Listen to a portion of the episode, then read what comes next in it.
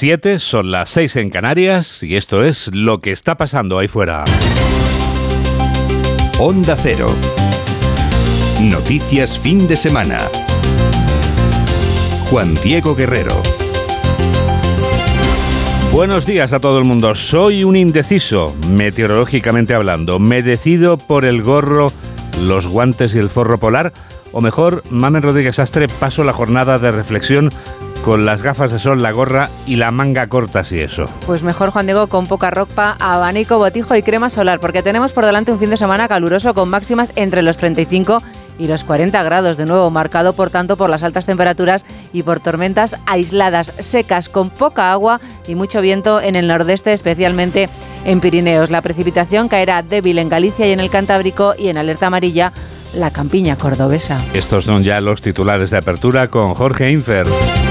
Arranca la jornada de reflexión previa a las elecciones de mañana. A partir de las doce y media se presenta el dispositivo diseñado para unos comicios a los que están llamados a votar cerca de 37 millones y medio de personas. Hoy los candidatos a la presidencia del gobierno no pueden pedir el voto y dedicarán su tiempo a pasear, a hacer deporte y a estar con la familia. Pedro Sánchez pide apostar todo al rojo para frenar a las derechas. El candidato socialista a la reelección considera que le han dado un vuelco a la campaña electoral y advierte de que nuestro país se juega apostar por el futuro o retroceder en un túnel del tiempo. En este sentido, hace un llamamiento a las urnas para reeditar el Ejecutivo progresista. Lo que os puedo pedir es que hagamos un último esfuerzo y aquellos indecisos e indecisas que están dudando, no tanto si votar o no al Partido Socialista, porque yo creo que lo tienen claro, sino sobre todo si ir o no a votar, si ir o no a votar. Yo les digo, mirad, un día solo y cuatro años de avance y frenamos al retroceso. El Partido Popular apela al voto útil para tener una mayoría suficiente. A pesar de encabezar todas las encuestas, Alberto Núñez Feijó busca ir más allá y lograr una mayoría holgada para no tener que depender de los chantajes de otras formaciones políticas. El líder de los populares señala que los españoles tienen en su mano dejar atrás el sanchismo y, y dejar atrás un gobierno de bloques y de bloqueos. Yo pido el voto no para liderar un bloque ni para enfrentarme a otro bloque, sino para ser presidente de la mayoría de los españoles sin excepciones de ningún tipo, hayan o no hayan votado a nuestra formación política. Correos registra un récord histórico en la gestión de votos emitidos. De los 2,6 millones de personas que lo solicitaron ya han ejercido su derecho el 94%. Todavía faltan por contabilizar unos 160.000 electores que tenían hasta ayer al mediodía para depositar el sufragio. Sobre estos datos habla el director adjunto de operaciones del Servicio Postal. La tasa de conversión está ahora mismo en el 93,8%. Eso quiere decir que de las solicitudes de voto, el 93,8% se han convertido en votos efectivos, que también es un récord histórico en la historia de nuestra democracia.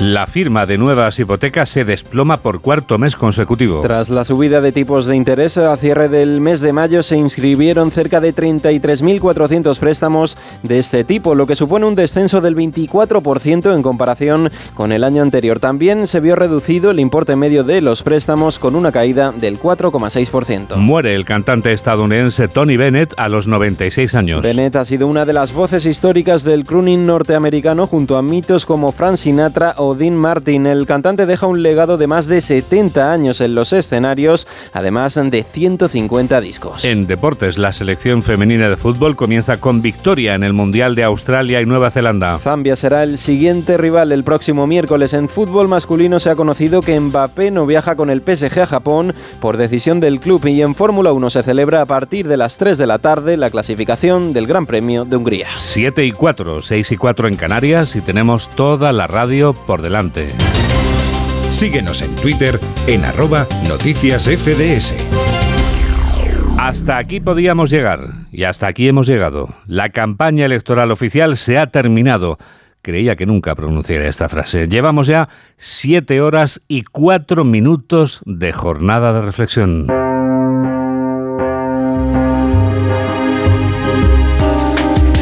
Pedro Sánchez completaba la campaña en la ciudad madrileña de Getafe. El candidato socialista a la reelección respondía a Julia Otero, aquí en Onda Cero, en su última entrevista antes de protagonizar ese mitin de cierre de campaña. Es la única vez que solo ha intervenido en un único acto en el día final de la campaña. Ignacio Jarillo.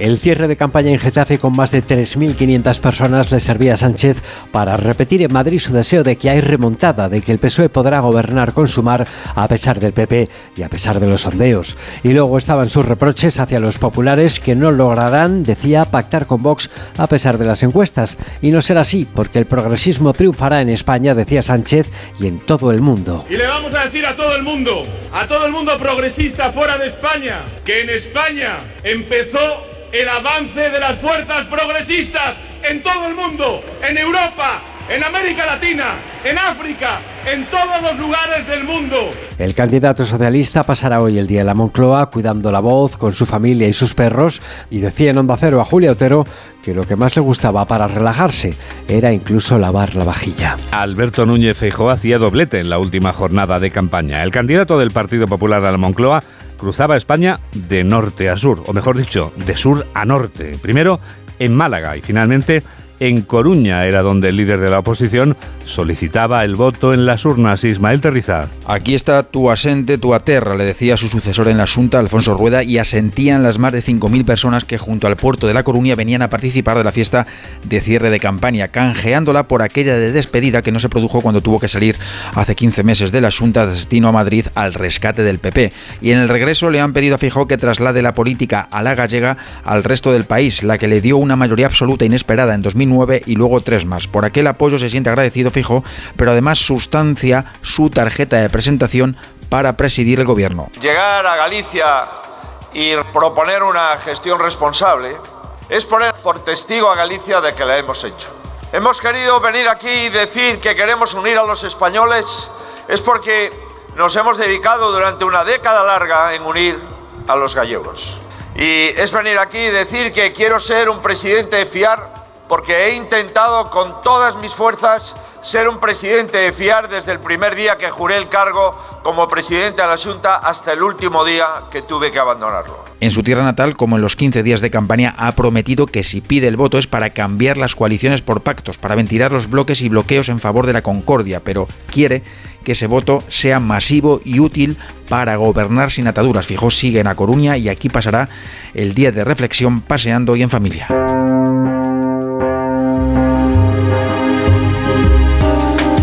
Santiago Abascal comenzaba, concentraba su esfuerzo del cierre de campaña en un único acto político, el que celebraba en Madrid. La plaza de Colón, de la capital de España, se convertía en escenario del último mitin que protagonizaba en esta campaña electoral oficial el candidato de Vox, Diana Rodríguez, tiene los datos. Cierre de campaña de Vox en la emblemática plaza de Colón, donde Abascal insistió en reivindicar el verdadero voto útil frente a un partido popular cambiante y acusó a Feijó de intentar blanquear el socialismo además de plantear que solo existen dos colores de cara al 23J, el rojo o el verde, porque el botón azul asegura que no funciona. El botón azul lleva mucho tiempo sin funcionar y hay gente que con una fe inquebrantable le vuelve a dar. Frente a este gobierno estamos solos, porque otros le han blanqueado y le han tendido la mano. Ante cerca de 5.000 simpatizantes, según cifras del partido, el candidato de Vox estuvo arropado de forma virtual por algunos líderes internacionales como el húngaro Víctor Orbán o la italiana Giorgia Meloni, y bajo la bandera de España, que mide 294 metros cuadrados, prometió que se dejará la piel para derogar todas las políticas socialistas. Yolanda Díaz cerraba su campaña electoral también en la capital de España. Madrid era la ciudad elegida por la candidata de Sumar para lanzar en el Parque Tierno Galván sus últimos mensajes. Aranzazu Martín. Yolanda Díaz consiguió finalmente un acto multitudinario, el de cierre de campaña, donde quiso reunir una buena representación de las formaciones aglutinadas en Sumar, incluida Podemos. Centró de nuevo sus esfuerzos en insuflar optimismo a los suyos, con que la remontada es posible, intercalándolo eso sí con el miedo a que la alternativa es la derecha y reclamando para sí el voto útil. Si dudáis entre el PSOE o Sumar, les dijo, votad a Sumar. La bancarrota del Partido Popular es el auge de Sumar. Nos estamos disputando la tercera plaza y el voto que expulsa a Bascal del gobierno. Esta vez sí, Yolanda pudo oír los gritos de presidenta, presidenta. Claro que también tuvo que escuchar los de sí se puede, sí se puede, con los que Yone Belarra salpicó su intervención jaleando a los suyos. Reivindicó a Podemos su labor para entrar en un gobierno en el que inicialmente el PSOE no les quería y reivindicó especialmente a Irene Montero y sus leyes, incluida la ley del sí. Los cuatro partidos protagonistas de la decisión electoral quedan claramente divididos. PP y Vox a un lado y PSOE y Sumar a otro lado, a otro lado, pero con el necesario concurso de otros, porque los partidos de la izquierda no suman, según reflejan todos los sondeos, para garantizar una mayoría de gobierno. Juan de Dios Colmenero. Actores secundarios pero decisivos, tanto Esquerra Republicana de Cataluña como Bildu, los socios parlamentarios de Sánchez durante la legislatura, subirán el precio para un posible apoyo a partir del próximo domingo y ese precio, lo han repetido ellos mismos, se llama referéndum de autodeterminación. Si en esta legislatura han sido los indultos y la eliminación del delito de sedición y la rebaja de malversación, en el caso del independentismo catalán, y presos por presupuestos en el caso de Bildu para un hipotético nuevo apoyo a Sánchez será el referéndum. El marco lo estableció en su momento el propio Arnaldo Otegui. Junqueras ha insistido en esta campaña en lo del referéndum. Cuando nosotros decidamos nuestro futuro en un referéndum de autodeterminación. No hay gobierno de progreso en el Estado español si los que nos queremos marchar del Estado español y además somos de izquierdas no sostenemos esa oportunidad. Esa es la gran paradoja. Oportunidad, paradoja que decía Otegui, la realidad aritmética parlamentaria es que solo el PSOE con Sumar en ningún caso alcanzaría los 176 diputados para la mayoría y que en todo caso necesitarían el voto afirmativo, no la abstención, el voto afirmativo de Bildu, Esquerra, Benega y el partido de Puigdemont.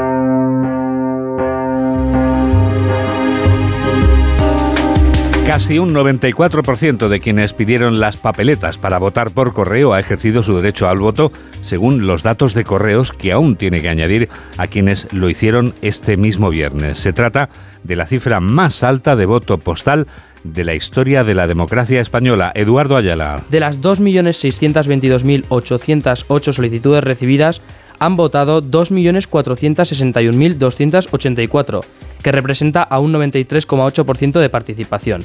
Esto lo que significa es que solo hay un 6% de las personas que inicialmente solicitaron este voto por correo, que finalmente han decidido no ejercer su derecho a voto.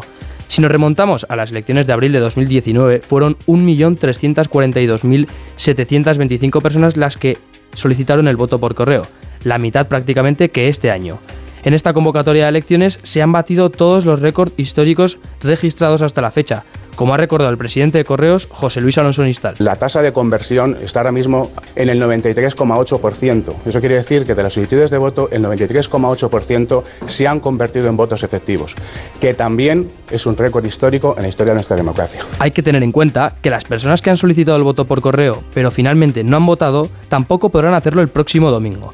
Cuando finalice el horario de votación el 23 de julio, se abrirán las sacas que contienen los votos por correo para que puedan ser registrados y añadidos a las consecuentes actas. 7 y 14, 6 y 14 en Canarias. Onda Cero. Noticias fin de semana. Este domingo vamos a darlo todo por las elecciones aquí en Onda Cero, en los boletines de cada hora, en los noticias fin de semana de las 7 de la mañana y de las 2 de la tarde y en el programa especial que conducirá Carlos Alsina a partir de las 7 de la tarde, las 6 en Canarias. ¿Cómo quedará el mapa político de España? ¿Será fácil formar gobierno? ¿Se cumplirán las previsiones? Este domingo todas las respuestas. Elecciones generales en Onda Cero. España decide. Información a lo largo de toda la jornada. Y a partir de las 7 de la tarde, especial elecciones con Carlos Alsina. Los posibles escenarios, las reacciones políticas, conexión con todos los puntos de interés, un exhaustivo análisis con un amplio equipo de colaboradores que valorarán la nueva etapa política que se abre. Y durante toda la jornada, en la web y en la app de Onda Cero, la información actualizada minuto a minuto y el recuento en tiempo real. Este domingo, a las 7 de la tarde, especial elecciones con Carlos Alsina. Te mereces esta radio. Onda Cero, tu radio. Este calor que por momentos se torna insoportable sirve para que aprendamos de vuelta a la escuela. Ven a la escuela de calor. Volvemos a la escuela de calor que ya visitamos el fin de semana pasado cuando nos encontrábamos entre la primera y la segunda ola de calor del verano. El sábado pasado escuchábamos los remedios caseros que habíamos recopilado, algunos de ellos verdaderamente originales. Pero hoy nos proponemos escuchar remedios médicos. Carla Casamayor recopila soluciones científicas para prevenir las consecuencias del calor extremo. Los médicos nos ofrecen soluciones científicas para prevenir estos efectos. El más frecuente, el golpe de calor. La doctora Dina Arafi nos explica en Noticias Fin de Semana de Onda Cero cuáles son las sensaciones sofoco, mareo, eh, calambres musculares, dolor de cabeza. Va a suceder en situaciones en las que las personas no regulan bien la temperatura corporal, como pueden ser los, los bebés, los ancianos. No solo ante las altas temperaturas, también habrá que extremar precauciones ante el sol. Lo ideal es utilizar factor 50, por ejemplo, y repetir varias veces al día, sobre todo si nos damos algún baño, y evitar la exposición solar entre las 12 y las 5 de la tarde. Ojo también porque los cortes de digestión pueden provocarnos mucho malestar. Si estamos en la playa o en la piscina, no comer abundantemente, hacer como una comida ligera y evitar los cambios bruscos de temperatura. Si el agua en el que nos vamos a meter está muy fría, ir poco a poco, no inmediatamente después de comer, intentar esperar una hora y media. Pero bueno, si aún así tenemos calor y queremos refrescarnos, pues hacer una transición gradual. Además, añade que la clave para evitar cualquier problema ocasionado por el calor consiste en mantener una buena hidratación durante todo el día. Arde la calle con los insectos en ella. Las picaduras de estos artrópodos de respiración traqueal tienen consecuencias que a veces son graves o muy graves. Diego Cano, ¿cómo podemos combatirlas o prevenirlas? El verano tiene muchas cosas buenas, pero la abundancia de insectos en época estival puede llegar a ser realmente molesta. Picaduras de avispas, ese mosquito que aliado con el calor está decidido a no dejarte pegar ojo, o la mosca cuyo único objetivo es arruinarte ese ratito de paz en una terraza. En Noticias Fin de Semana de Onda Cero hemos hablado con Sara Gómez, bióloga experta en polinizadores, que nos habla sobre la proliferación de estos molestos seres y qué podemos hacer para evitarlos. Por ejemplo, para evitar la aparición de estos en casa, pues es adecuado instalar mosquiteras. Pero si queremos evitarlos al aire libre, la citrona resulta un buen repelente tanto para mosquitos como para avispas e incluso repele también las pulgas. Pero no todo vale, hay que tener cuidado con ciertos productos que pueden provocar el acercamiento de algunos insectos. Y aunque hay aceites esenciales que pueden repeler insectos, otros pueden atraerlos, por lo que también es recomendable evitar perfumes al aire libre. Y a pesar de que nuestro instinto nos pueda sugerir erradicar a estos bichos, puede llegar a ser contraproducente. Hay especies de avispas que liberan feromonas al insertar su aguijón que son atractivas para otras avispas, por lo que si una te pica, márchate. Y por el mismo motivo, procura no matarlas. En verano nos toca convivir más que nunca con estos animales, así que toca encomendarnos a estos remedios y a la paciencia suficiente para llevarlos a cabo. 7 y 18, 6 y 18 en Canarias. Noticias fin de semana. Juan Diego Guerrero. La música, que es eterna, pertenece ya para siempre a Tony Bennett. El penúltimo crooner neoyorquino se marchaba este viernes, pero como ocurre con los artistas, nunca será olvidado. Corresponsal de Onda Cero en Nueva York, Agustín Alcalá. Anzo Dominic Benedetto nunca se olvidó de sus orígenes, de los esfuerzos de su madre que le crió sola durante la Gran Depresión, para que cumpliera su sueño de ser cantante, algo que logró después de pelear en el ejército de tierra en la Segunda Guerra Mundial. El cómico Bob Hope le convenció a finales de los años 40 de que si quería triunfar en el show business debía hacer una cosa, cambiar su nombre, y fue entonces cuando nació Tony Bennett, una leyenda.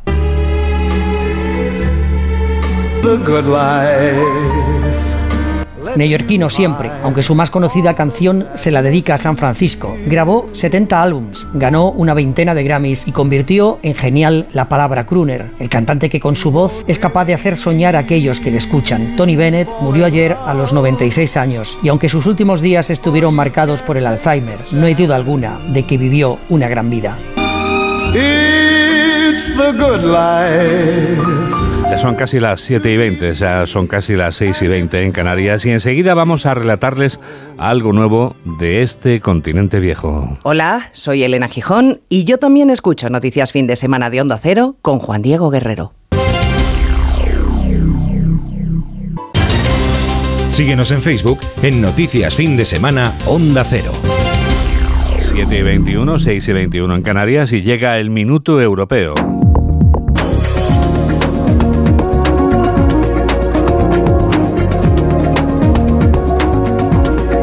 Jacobo de Regoyos nos habla durante un minuto de las relaciones europeas en las que todavía existe esta jornada de reflexión de las que pasan olímpicamente de ella también.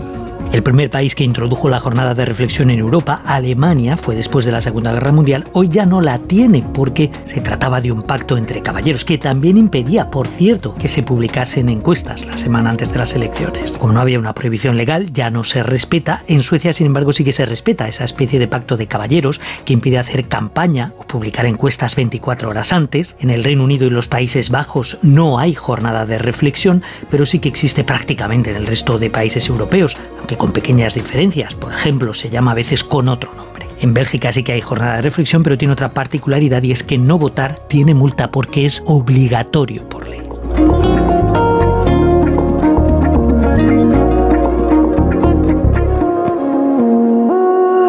¿Estás dispuesto a todo por un like? Las redes sociales pueden hacerte sentir mejor o no pueden hacer que mantengas el control de tu vida o no. Pueden provocarte sensaciones placenteras o no. Alberto Marugán ha investigado para encontrar respuesta a esta inquietante pregunta.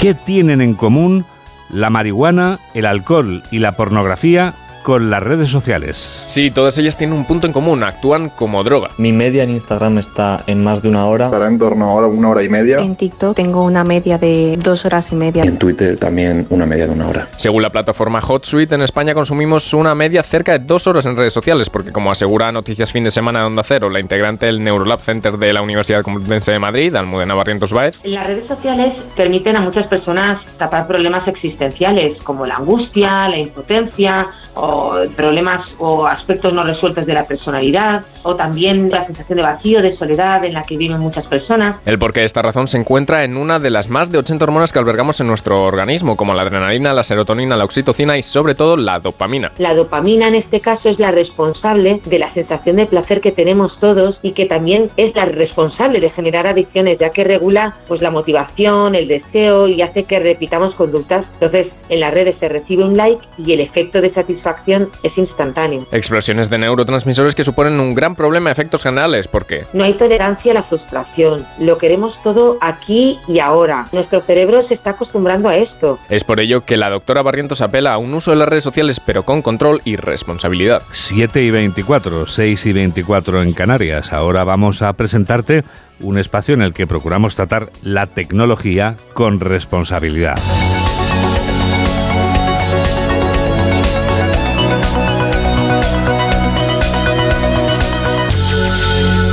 Ese espacio es Tecnoticias fin de semana.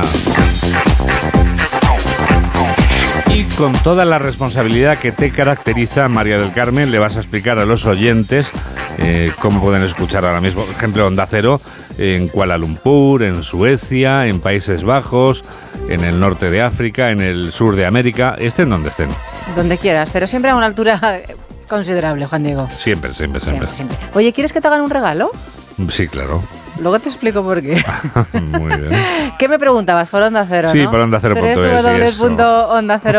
nos puedes escuchar donde quieras o donde te hayan llevado estas vacaciones. Si has tenido suerte, has podido votar por correo, por ejemplo. Mm, sí, y la app también funciona muy bien, me han dicho. Sí, ¿eh? eh, además como la puedes llevar en el bolsillo, Juan Diego, y encima es gratis, ¿qué más quieres? Ah, claro, Te lo contamos todo al minuto, sobre todo mañana, la jornada electoral. No te pierdas nada en ondacero.es. Mañana vamos a vivir en tiempo real, desde primera hora de la mañana, todo cuanto vaya ocurriendo por la noche, por supuesto, el escrutinio, ese momento tan emocionante que vivimos especialmente Juan de Dios Colmenero y yo en el centro de datos y que vamos a vivir en directo, por supuesto, en Onda Cero.es, también con nuestro clásico vídeo previo a todo lo que ocurra, en ese especial que te recordamos conduce Carlos Alsina mañana domingo desde las 7, desde las 6 en Canarias. Pero si quieres hoy echar un vistazo, ya hoy en la web de Onda Cero tienes el perfil de los cuatro principales candidatos y tienes también el calculador de votos para hacer ya una idea, hacerte una idea de cómo quedarían esos posibles pactos en el caso de que salieran lo que tú crees o lo que tú quieres que va a salir, porque a veces no es lo mismo lo que uno cree que lo que uno quiere que salga, obviamente. No se te puede olvidar, www.ondacero.es. Vale, hay una red social que se llama Facebook y que cuenta con nuestro regocijo porque son miles y miles de oyentes los que se han unido al grupo Noticias Fin de Semana. Mamen, Y la ¿cómo lo tenemos hacen? mucho cariño, Juan Diego, porque fue la primera que La abrimos. www.facebook.com. ¿Qué tienes que poner en el buscador Noticias Fin de Semana Onda Cero, aparecemos inmediatamente arriba del todo. Hazte amigo nuestro y comparte con nosotros todo lo que quieras. Fue la primera y la primera nunca se olvida. Tampoco olvidamos la segunda, que fue la del pajarito, Twitter. Claro, arroba noticias FDS. ¿Sabes por qué abrimos esta? ¿Por qué? Pues si quieres escribir poquito. Pero Ah. luego Elon Musk nos dejó escribir más. Sí, sí, y sí. ahora, si nos descuidamos, no nos deja escribir nada. Oye, y es, Pero bueno, es seguimos ahí, arroba noticias FDS. FDS, guay, son Porque somos los de noticias, fin. fin de semana. Pero tenemos otra red social que es la de las fotografías, que se llama Instagram. Guerrero, guion bajo, Juan Di. Me han parado por la calle varias veces esta semana. No me digas, cuéntame. ¿Cómo se llama? Me preguntan los oyentes sin cesar. Recuérdanos, por favor, cómo se llama. Te suplicamos cómo se llama la lista de reproducción en la que está reunida toda la música que me encanta, que suena en noticias fin de semana. ¿Cómo se llama, mamen? Noticias FDS, canciones 22-23. 7 y 27, 6 y 27 en Canarias. Hay un pez perteneciente a la especie de los escuálidos que tiene una boca grande situada en la parte inferior de la cabeza, arqueada en forma de media luna y provista de varias filas de dientes cortantes. Ese pez da título a esta película veraniega de la que hablamos este sábado.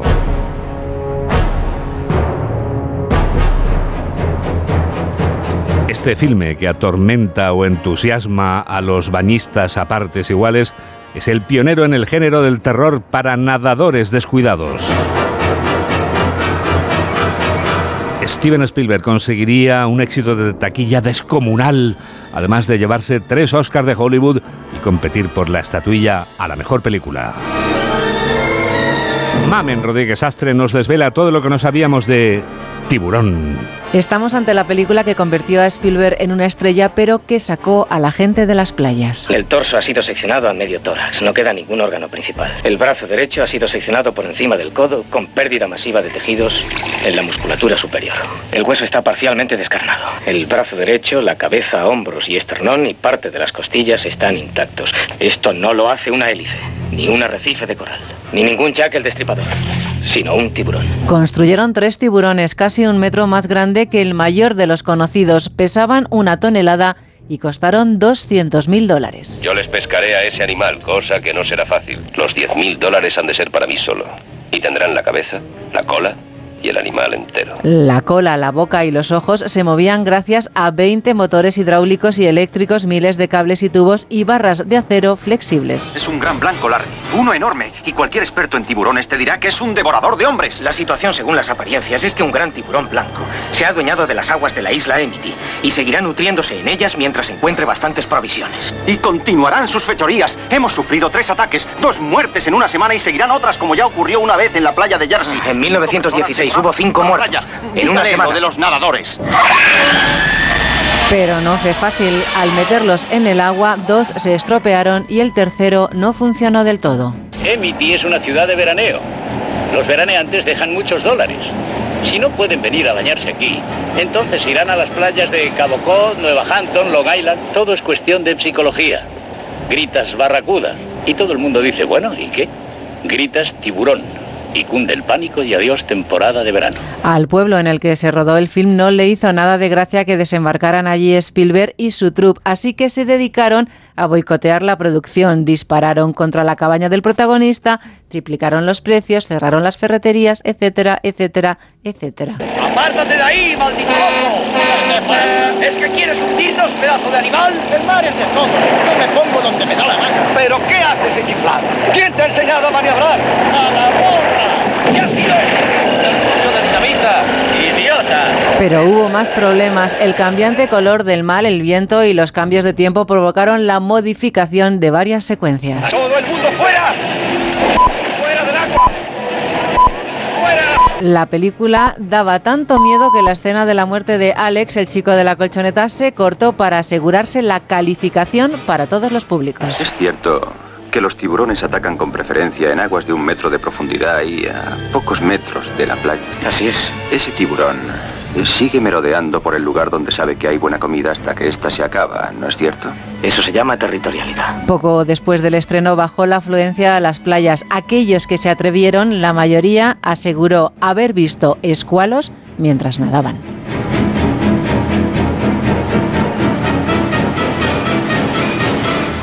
Acaban de sonar unas señales horarias que indican que son las siete y media, son las seis y media en Canarias. Te lo preguntabas, ¿verdad? Sí, te lo iba a hacer ahora mismo esa pregunta. ¿Qué hora es, Juan Diego? Sé que es una pregunta que te inquieta, te atormenta y te perturba. De hecho, te la voy a hacer. ¿Qué hora es, Juan Diego? Son las siete y media, son las seis y media en Canarias y enseguida ya sabes lo que viene, ¿verdad? ¿Un tiburón? No. La última revista de prensa de esta temporada. Penúltima, la última será mañana. ¿eh? Que mañana vuelves también, ¿eh? ¿Crees que estoy triste? Yo creo que sí.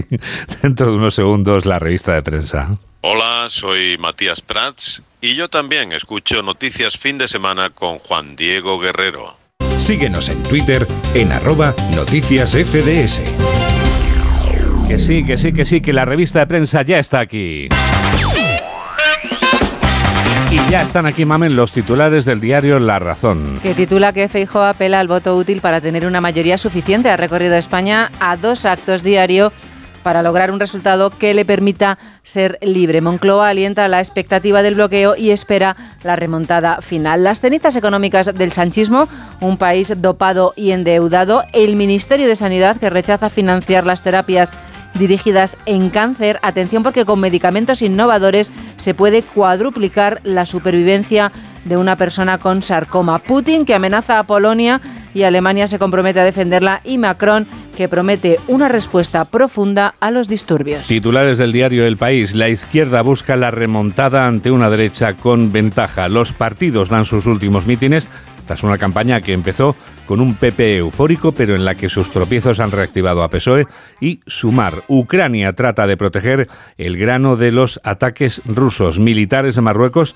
a tiros contra migrantes hacia Canarias. Y Trump irá a juicio en mayo de 2024 por llevarse papeles secretos. En el periódico de Cataluña, 5.000 denuncias al año de padres a hijos por violencia. Las agresiones filoparentales que llegan al juez son el 14% de las detectadas. Los expertos avisan de un fenómeno que castiga igual a las familias acomodadas y vulnerables. La foto de portada es para dos personas, el presidente actual del gobierno, Pedro Sánchez, y el de la oposición, Núñez Feijó dice convencidos de la victoria. Más asuntos que lleva este periódico en portada. La reforma horaria se encalla en los institutos catalanes, la hostelería que sube los sueldos de los camareros hasta el 22%, el microclima de la superilla de Consell Descent desciende 13 grados la temperatura y la concesión de hipotecas para viviendas sufre un descenso del 24% en un año. Son menos 25.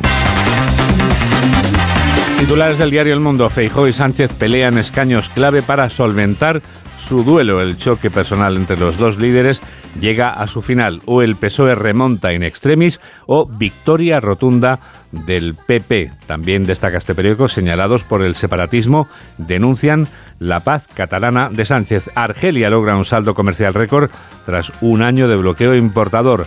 Aitana Bonmatí de rebelarse contra Jorge Vilda, a jugadora más valiosa en el debut de la selección frente a Costa Rica y en el Tour controles aleatorios con rayos X a ocho bicicletas, incluida la del líder de la carrera para evitar trampas, para evitar que se escuche eso de es una trampa.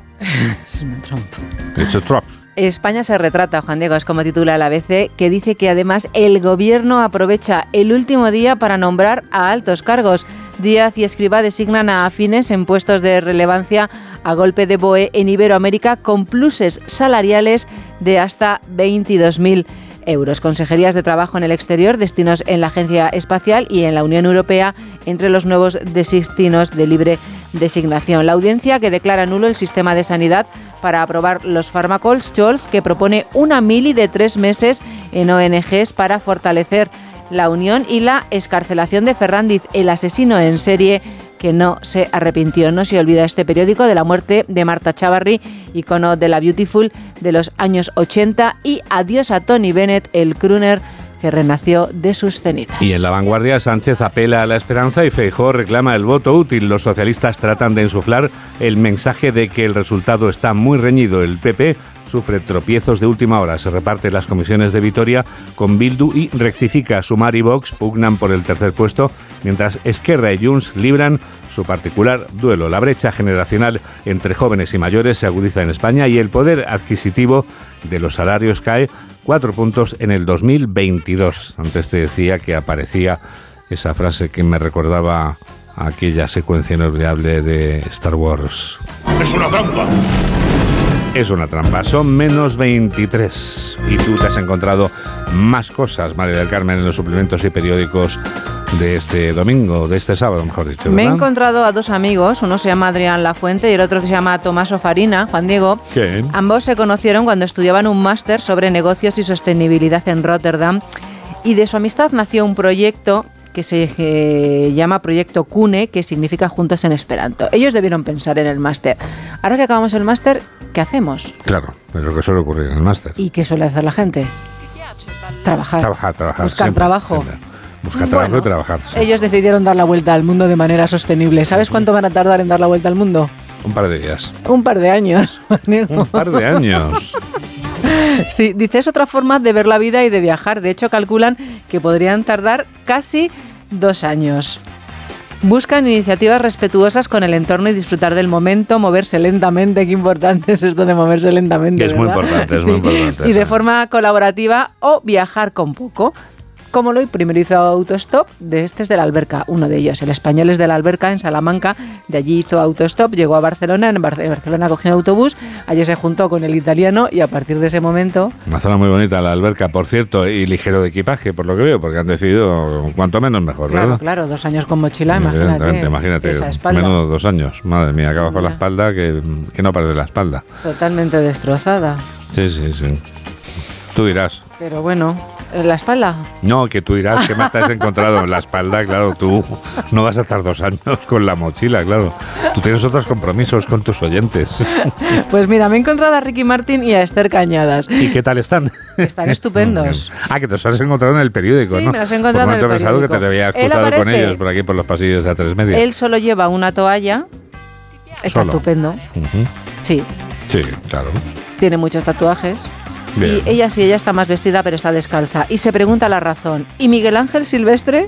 O sea, que no nos interesaba ni Ricky Martin ni Esther Cañada. Aquí lo que esperábamos era ver a Miguel Ángel. Sí, sí, sí. La presencia de la modelo en el palco VIP del Starlight llamó la atención, pero a quien se esperaba era a un conocido actor español. Sí, sí, está bien que saques la foto de otros dos y te preguntes por el tercero. ¿Qué pensarán ellos cuando vean el reportaje? Claro. Pues veía que se dieron quedar con las ganas, no, no apareció. Se morían de ganas. Sí, es una pena, pero bueno, seguramente que le podemos ver surfeando por alguna playa. Amiga Ángel Silvestre. Sí. Mm, veo que tienes controlado a Silvestre.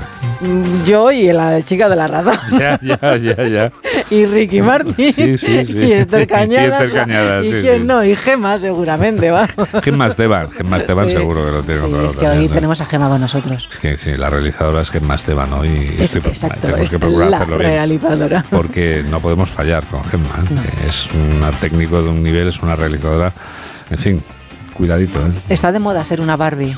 Ah, sí. Sí. La campaña Por la película, claro. Por la película de María Pombo a Victoria Federica, el estilo Barbiecore español. ¿Sabes cuántos años tiene ya Barbie, Juan Diego? ¿Cuántos años tiene ya Barbie? 69. Uy, parece que tiene 20. Sí, hoy te explica la razón cómo aprender a ser rubia y cookie. Eso lo explica hoy la razón. Sí. Rubia y cookie. Sí, ¿quieres saberlo? Que por supuesto. Tienes que ir al kiosco porque es que no lo puedo desvelar todo. Hombre, pero si no- algo, algo tienes que contar al oyente que está pensando, me voy a comprar la razón como hago cada mañana, pero algún titular, alguna información. Bueno, No pues. le dejes con las ganas. Para ser rubia, teñirte. Está claro. Hay que buscar un buen tinte. y tener pelo, esto también es importante. Sí, sí, sí, sí, sí, sí, sí. Y- Gracias. Y luego, pues para ser cookie. Para ser cookie, eso es lo que más me interesa. Pues Que hoy no llevas nada rosa. No. Rosa chicle. Bueno, llevo, tengo los auriculares, pero los tengo en la redacción. Lo mismo sí, dice Gema. ¿Has visto tú algo que yo no? No, habéis visto mis auriculares en la redacción, que son ah, Salvo que Gema se refiere a algo más que yo ignoro ahora mismo. No entraremos en detalle. ¿Cómo es Gemma Esteban? Está pendiente de todo. Es, absolutamente. increíble. es capaz de estar realizando el programa y a la vez estar pendiente de todo. Es increíble. Por eso es tan buena, claro. A ver, bueno. Bueno, pues eso, ¿qué más asuntos? Juan Diego Carlos Alcaraz, el ermitaño de los 17 millones de euros. Espectacular, ¿eh? El reciente ganador de Wimbledon acaba de crear García Valores SL, una sociedad para gestionar su patrimonio millonario y solo tiene 20 años. Pero ya tiene una- un patrimonio, ya está amasando una fortuna, obviamente, como resultado de sus triunfos deportivos, que son espectaculares. Es el número uno del mundo. Ha dado para mucho Wimbledon, ¿eh? Fíjate, Felipe VI se corona en Wimbledon como el rey con más estilo. Ha sido, ha ido escalando puestos entre los elegantes de la realeza y ahora ya pone en jaque Juan Diego a Carlos III. Toma ya. El rey que estuvo, recordamos, en la final eh, cuando ganó Carlos Alcaraz, que dijo que le dijo al rey que siempre que venía, le dijo al rey que siempre que acudía él a sus partidos ganaba. y no decirle que tiene que acompañarle siempre. Y otro guapo, Juan Diego Brad Pitt. ¿Le Brad viste? Pitt. En Wimbledon. Ah, sí, lo vi en Wimbledon, claro, por supuesto. El pacto con el diablo de Brad Pitt. Es Pocos cierto, hombres a su edad pueden, atención, lucir pelazo. El pelo está de moda, es Juan cierto, Diego. es cierto, sí, sí, sí. Y él lo sabe y lo sabe. Sí, bueno, no solo el pelo está de moda, pero en su caso es que no solo es el pelo, es el aspecto que tiene en sí. Se preguntan cómo está tan guapo y dicen que a lo mejor es producto de su de una línea que tiene él propia de cremas antiedad ¿Ah, elaboradas con las uvas de la propiedad que compró hace 15 años con Angelina Jolie. Caramba. A lo mejor es el café que toma, que es el de la competencia de Josh Clooney, que también está estupendo. En fin, sí es que. Mm, no aquí- sabemos. Aquí cada uno va a lo suyo. No lo sé, tú no sé. ¿Te gusta más Pitt que Clooney en A este sí. La verdad es que Clooney yo creo que está mejor ahora A mismo. ¿no? sí, y es que hasta ¿Verdad? comiendo chitos el otro día. Digo ¿verdad? Clooney Pitt, que está ahora en un momento magnífico. ¿no? Está estupendo, Juan Sí, sí, Diego. sí. ¿Para qué le vamos a hacer ascos? No Porque estamos en momento Es ya de no, hacer ascos. además, es que ¿para qué degradar a alguien y meterse con alguien si no se lo merece? No. Es que es absurdo. Aunque también me gusta Kim Kardashian, ¿eh? Ah, sí, no me Sí. digas. Tiene una fortuna valorada en 1.600 millones de euros. Ah, bien. Está bien, Está ¿verdad, bien, Juan está Diego? bien, está sí, bien. Está- también puede comer las uvas de, Desde luego. del chato La- este de Angelina Jolie Sí, y de Brad Pitt. y además, ahora vende una casa. Ah, sí. Sí, por 20 millones Ah, bueno, hombre, pensé que era Sí, más. Pero de, pesetas o de euros. de euros. de euros, claro, Sí. la peseta ya forma parte de la historia, Sí. claro. ¿Te molestan los vecinos?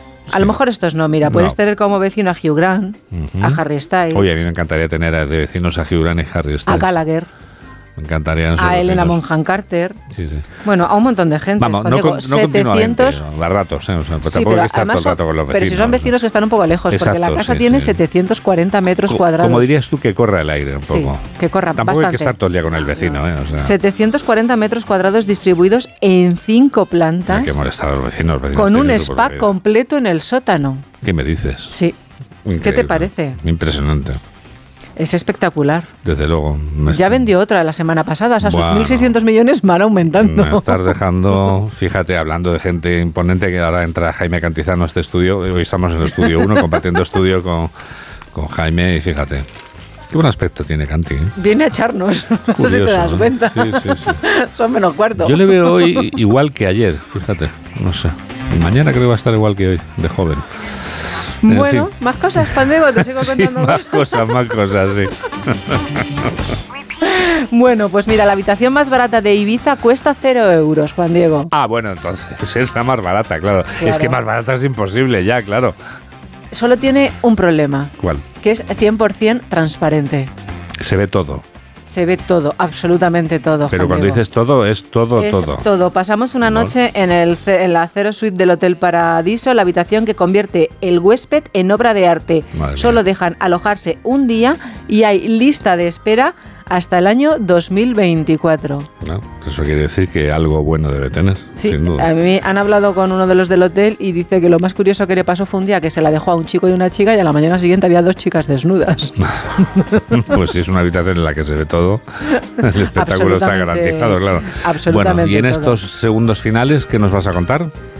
Pues, ¿qué te voy a contar? Pues me ha llamado mucho la atención en el cierre de campaña de ayer de- del Partido Socialista que estaba Pedro Sánchez con su mujer Con y su los dos se dieron un beso. Sí. Titula El Mundo. Pedro Sánchez besa a su esposa Begoña en el acto de cierre de campaña del PSOE ayer en Getafe.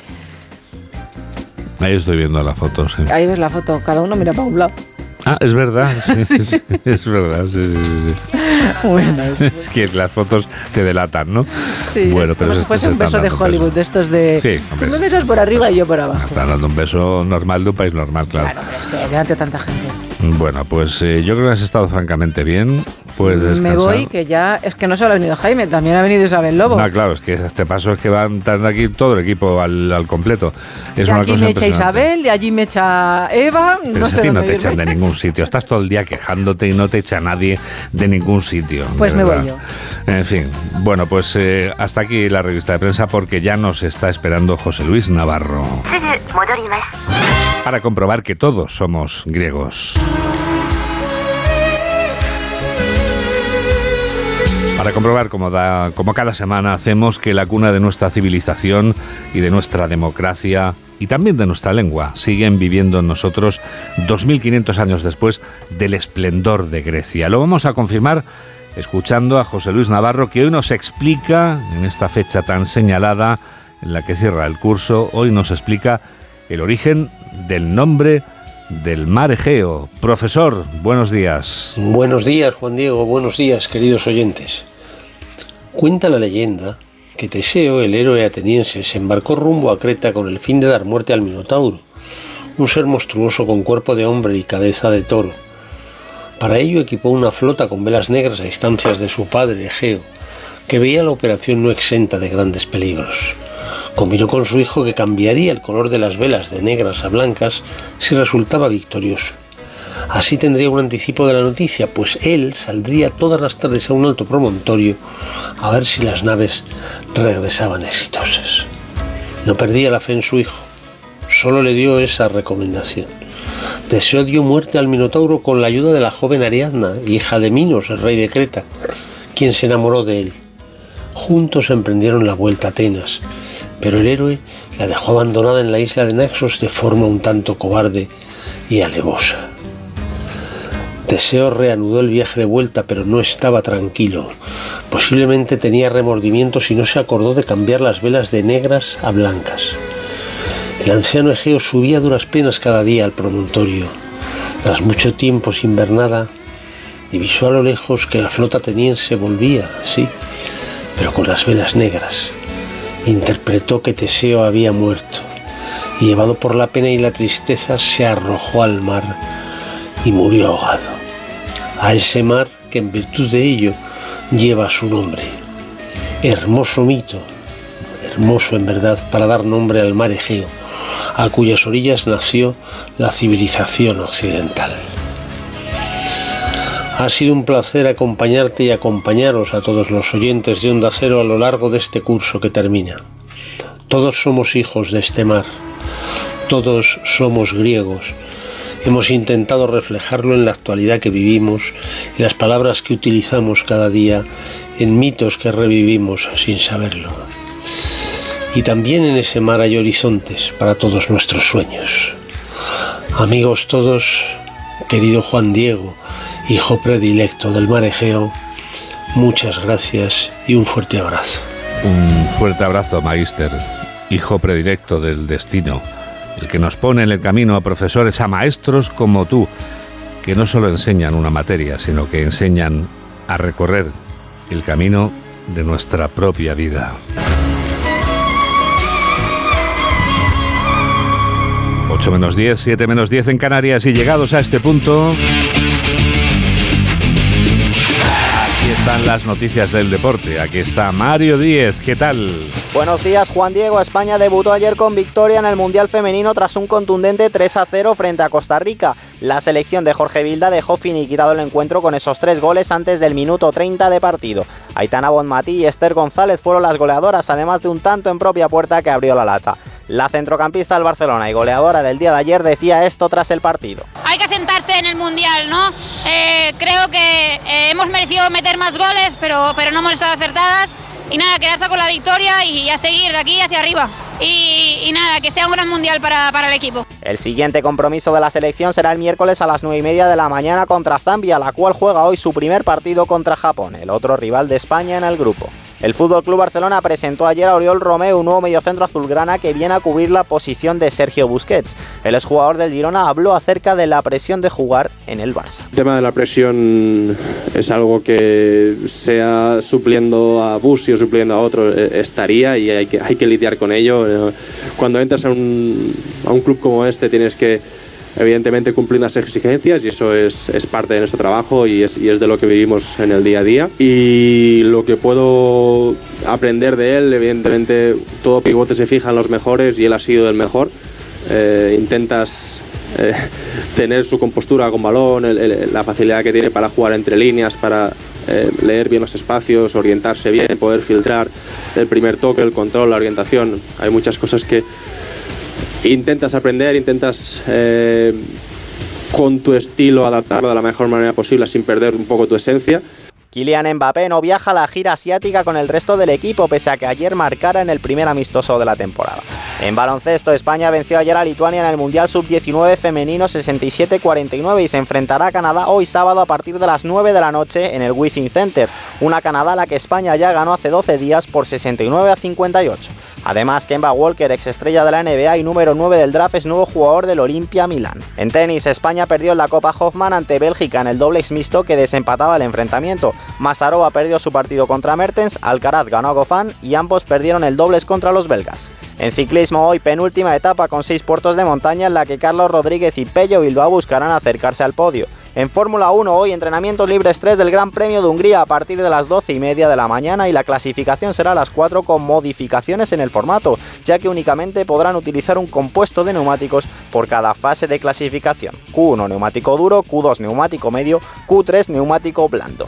La carrera será el domingo a las 3 en un circuito que Alonso conoce muy bien y que consiguió su primera victoria y el piloto asturiano lo recuerda así. Sí, siempre, siempre se me pasa un poco por la cabeza cada vez que llego a, a esta ciudad porque lógicamente la primera victoria nunca la olvidas y, y, bueno, para mí siempre Hungría, Budapest va a estar en, en mi cabeza, en mi corazón y, y fue un momento muy especial. En atletismo, Mohamed Katir ha batido el récord de Europa de 5.000 metros con un tiempo de 12.45.01, mejorando en 3 segundos la anterior marca del noruego Ingebrigtsen desde 2021, pero no se detiene aquí y quiere más. Pues la carrera la he visto desde el principio muy fuerte, los rivales están muy fuertes y yo también lo estoy, o sea que lo he intentado hasta los últimos metros.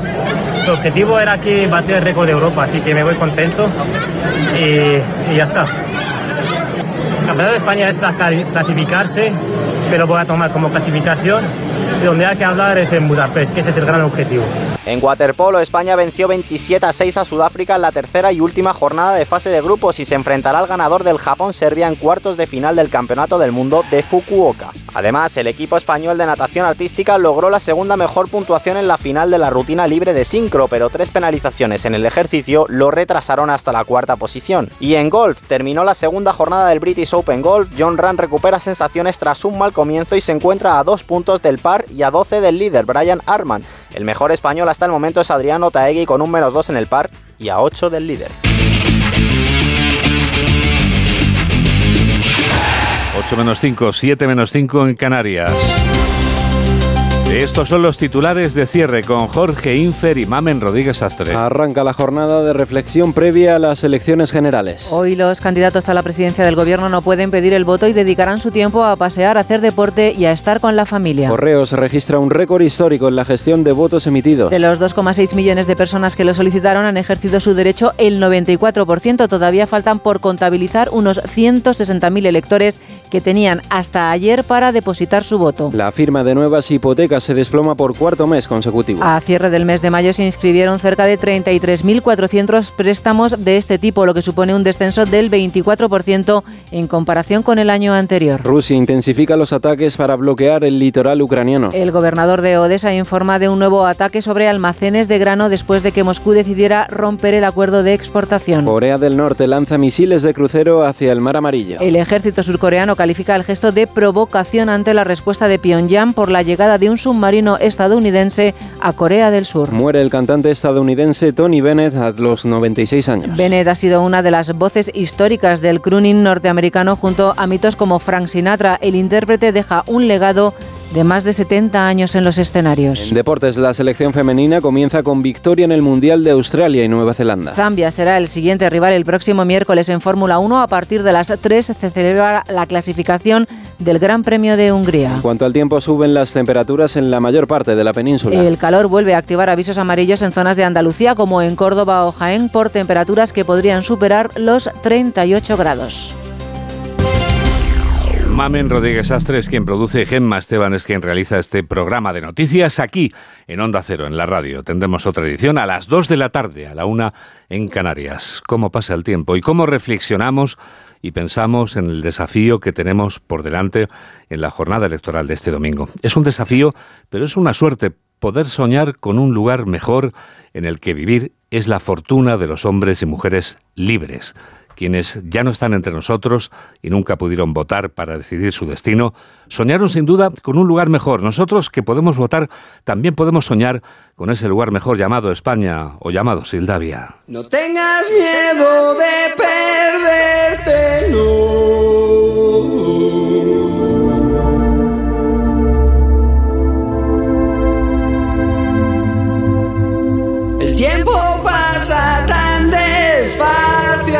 En Sildavia no hay